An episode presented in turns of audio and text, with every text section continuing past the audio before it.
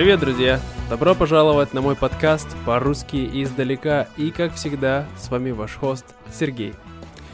Сегодня будет очень тяжелая история, которая случилась со мной примерно две недели назад. Я долго думал о том, чтобы рассказать вам эту историю или нет, но все-таки решил поделиться с вами моей историей о том, как я почти потерял мою кошку – но прежде чем мы начнем говорить об этом, конечно, хотел бы сказать спасибо всем моим патронам, в особенности Крису, Джоэлу и Лиз. Спасибо вам большое, что меня поддерживаете. Без вас я бы не смог делать эти подкасты. Для меня это очень важно.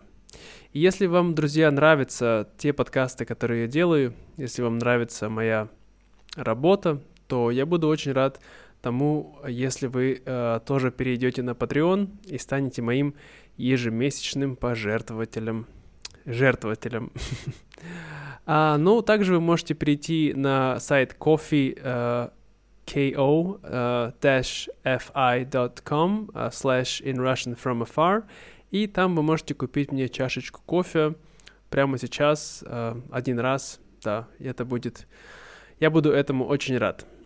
Вот. Любые пожертвования будут мне важны. Потому что этот подкаст и мой YouTube канал я делаю, то есть, ну, это абсолютно бесплатно, и все это держится на вас, на, на моих слушателях. Так что такие дела. Ну что, друзья, без предисловий, поехали слушать мою историю.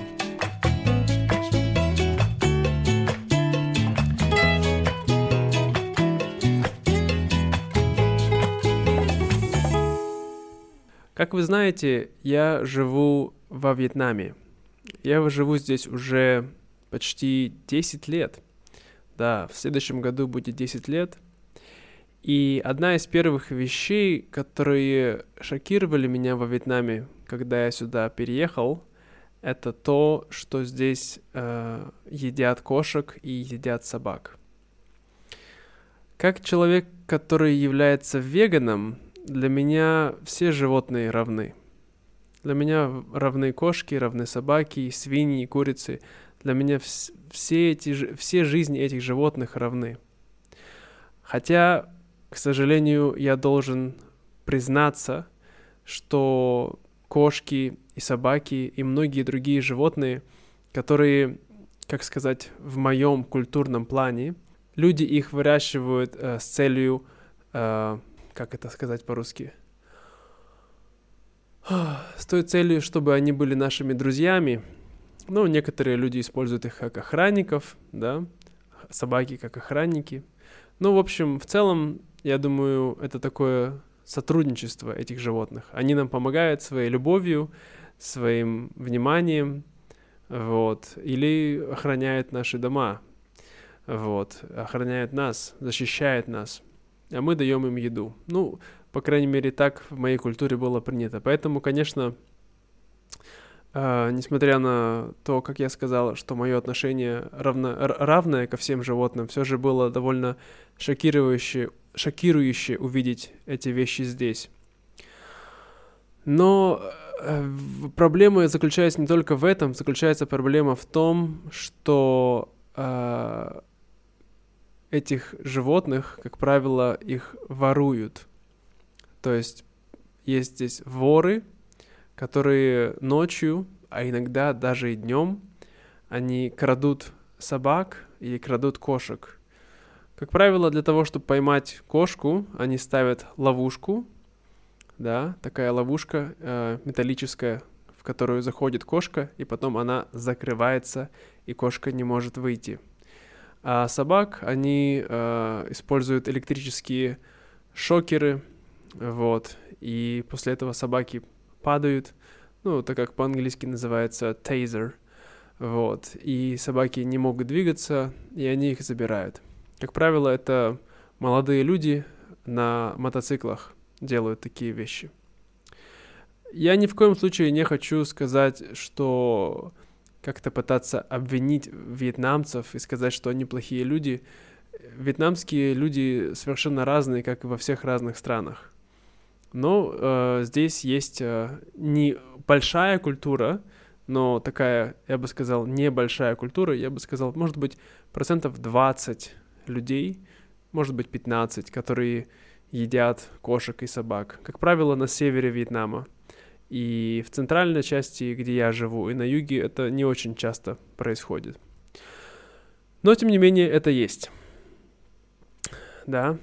Но так как здесь нет никаких ферм по выращиванию собак или по выращиванию кошек, то, как правило, вся эта еда, так называемая, добывается путем воровства, путем того, чтобы забрать у людей, у которых есть эти животные, э, потому что во Вьетнаме нет бездомных собак. Если вы сюда приезжали, вы, возможно, увидите, здесь нет бездомных собак, здесь нет бездомных кошек, потому что они все давно были уже пойманы этими людьми. Поэтому если есть собака, если есть кошка, то в 99% случаев у них есть хозяева. То есть те люди, которым они принадлежат. Хорошие ли это хозяева или плохие, это другой вопрос. Но, как правило, есть. Так вот, э, что случилось со мной? У меня есть, как вы знаете, много кошек, много собак. Э, если быть точнее, лично у меня, нашей семьи, у меня, моей жены, у нас есть э, нет, три кошки и четыре собаки. Плюс еще несколько кошек у нас живет дома, которых, для которых мы ищем дом. Вот. И очень трудно держать всех кошек в заперти, потому что многие из них, они с детства выросли на улице, и они любят гулять, и это, так сказать, очень сильно влияет на их психику кошачью. Поэтому мы всегда выпускали нашу кошку, ее зовут Маруся. Вот, нашли мы ее здесь тоже, когда однажды я чуть не переехал ее на дороге, она была очень маленькая. И мы тогда пытались найти для нее дом и не нашли никого, поэтому она осталась с нами. Вот. И Маруся живет у нас уже вместе с нами 4 года. И, как правило, она всегда выходит гулять утром и возвращается вечером. И мы стараемся ее всегда закрывать, чтобы она не выходила ночью гулять. То есть закрывать все окна, чтобы она была дома. Но в этот момент она не вернулась. Она иногда возвращается ночью, когда мы спим. И на следующий день я проснулся, но ее все еще не было. То есть она ушла утром, и ее не было вечером, ее не было ночью. Я начал переживать, конечно, и моя жена тоже. Но бывают моменты, когда она приходит эм, рано утром, может быть, в 5 часов или в 6 часов утра. Потому что мы тоже встаем рано, то я еще, еще надеялся, что, может быть, она придет чуть-чуть попозже. Но ее не было. Не было в 5, не было в 6. Э, я занимаюсь своими делами, ходил в спортзал, ее все еще не было. Я позавтракал, ее все еще не было. Я работал, и уже было 11 часов, но Маруся все еще не вернулась домой. И тогда мне пришлось делать то, что, конечно, мне совершенно не хотелось делать, но это было совершенно единственный и самый правильный вариант, я думаю, во Вьетнаме э, в такой ситуации. Э, то, что можно сделать, это отправиться в места передержки – Обычно, вы знаете, место передержки — это такое место, где люди держат кошек и собак а, до того, как для них найдут новый дом. Да, то есть у нас есть, а, не знаю, ну, по-английски это называется foster, вот. Но здесь есть а, такая передержка абсолютно обратная, я бы сказал. То есть эти воры, которые крадут кошек, крадут собак, они сами не отвозят их в рестораны — как я сказал, здесь, в центральном Вьетнаме, в моем городе, не очень много ресторанов, э, где едят собак, и я не видел ни одного, где едят кошек. Но это популярно на севере Вьетнама, вокруг Ханоя, э, на юге Китая. Поэтому что происходит? Они собирают всех этих кошек, собирают всех этих собак, которых они поймали, и отвозят в эти места передержки, где они держат их, прежде чем э, приедет большой грузовик, на который они загрузят этих э, кошек, этих собак и отправят их, ну, не знаю куда, на север, там, где уже будут э, такие бойни, где они будут убиты и приготовлены для еды. Вот. Поэтому я знал о нескольких таких местах, потому что я уже не первый раз там был, к сожалению. Мы уже потеряли нашу собаку два года назад. Таким образом, она убежала, и она не вернулась, и мы искали, искали ее, и, как правило, это значит, что ее поймали. Вот. Поэтому я поехал в эти места, и когда я ехал, я пытался себя настраивать так позитивно. Я думал о всем хорошем, я, была прекрасная погода, это было жарко, конечно, но э, были рисовые поля очень красивые, я смотрел, как люди собирали урожай, и, ну, знаете, такая гармония с природой, э, хорошая атмосфера, и я старался смотреть и думать, верить в лучшее, но все это абсолютно исчезло из моей души в момент, когда я приехал в то место. Потому что там, я думаю, это просто ад. Ад для животных. Точно такой же ад, который происходит на скотобойнях, где убивают свиней, где убивают коров, но, как правило, мы этого не видим. Там, конечно, никого еще не убивали, но то, как с ними обращались, я думаю, уже можно было видеть, что будет дальше. Когда я приехал, э, я заехал, получается, это находится, то есть там дом вдоль э, такого, вдоль большой дороги, и сзади, задней стороны дома находится это место, где они собирают этих кошек и собак, это место передержки. И я видел снаружи стоит большая клетка, не, точнее, не большая клетка, маленькая клетка с, не знаю, десятью собаками, которые там еле-еле как-то стоят, э, теснятся, они на жаре, э, у них нет воды, нет еды, они боятся, они друг друга, друг на друга лают, рычат, но в то же время больше всего, конечно, ими овладевает страх, потому что они чувствуют, что будет дальше. А внутри эти люди, которые владеют этим местом, они, так сказать, пакуют кошек. Что значит пакуют? Это очень трудно описать то, что я видел. А, представьте сеть, да, рыболовная сеть, которой люди ловят рыбу. Вот. А, ну, она такая тянется, да. Раньше люди делали сеть из э, ткани, сейчас делают из э, пластика. Но представьте сеть, которая сделана из металла. И это то, куда, где лежали все кошки и их, получается, в эту сеть затягивали, вот, внутрь. То есть я видел их, я видел их тела, но я не мог видеть их лица, потому что эта сеть была стянута в такой большой квадрат, в, которых, в который они завязывали. Они торопились, потому что э, через полчаса или через час от того времени, которое я приехал, должен был приехать грузовик. Поэтому они торопились, чтобы упаковать этих кошек. И то, как в каком состоянии были кошки, это было просто непередаваемо. И я приехал туда, я начал искать, пытаться мою кошку, пытаться с ними разговаривать, что я хочу найти мою кошку, что я потерял, и что я готов купить. Естественно, я не могу просто забрать кошку. Мне надо ее покупать, потому что иначе будет, ну, будет очень большой скандал, и я не для этого туда приехал. Несмотря на это, тот мужчина, который этим занимался, он на меня кричал, и я увидел одну кошку, которая похожа на мою, но я не мог видеть ее лицо, потому что она была сдавлена, она была стиснута другими кошками по краям. Я видел только ее голову и ее э, спину, который, ну, и такой, как сказать, рисунок на ее спине был очень похож на рисунок моей кошки. Поэтому я говорю, это моя кошка. Он говорит, ты уверен, что это твоя кошка? И он начинает бить эту кошку рукой. Я говорю, стой, перестань. Я не знаю, но вытащи эту кошку. Я пытаюсь звонить моей жене, показывать ей видео, показывать... Она говорит, я... она тоже не понимает, она это или нет. Короче, после этого этот мужик вытащил эту кошку в клетку соседнюю. И это была не моя кошка. Это была не она.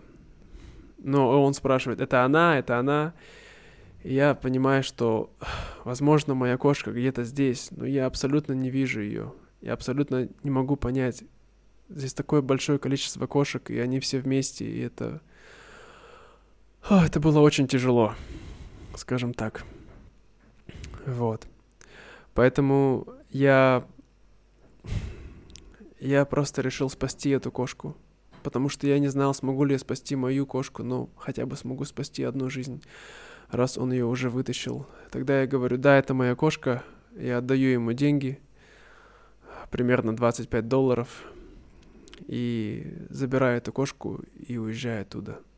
Прежде чем я уехал, я помолился за них всех, потому что в этой ситуации больше, больше я ничего не могу сделать. Я правда не могу, потому что эти места, они сотрудничают с полицией, как правило, это такая мафия местная, можно сказать. И они подкупают полицию, поэтому полиция на все это закрывает глаза. И очень часто, даже я бы сказал, в государстве есть люди, которые любят поесть кошек и собак, поэтому для них это все нормально. Но это такой большой крупный бизнес. Я не могу сейчас, не буду сейчас об этом говорить, о политических связях э, собачьего мяса и кошачьего мяса, ну, это другая история. В общем, моя цель была спасти мою кошку. Я ее не нашел, но я спас другую кошку. После этого я поехал в другое место, которое находилось э, примерно в 10 километрах оттуда. Вот. Но там не было моей кошки. Там не было никаких кошек, но там были собаки. Вот. Пройдя через все это, я возвращался домой, я думал, что это конец, что я потерял ее, никогда больше ее не увижу. Я вернулся домой, ее не было дома. Эту кошку мы убрали в туалет там, на карантин, потому что у нас много других животных, и мы не знаем, какие у нее болячки.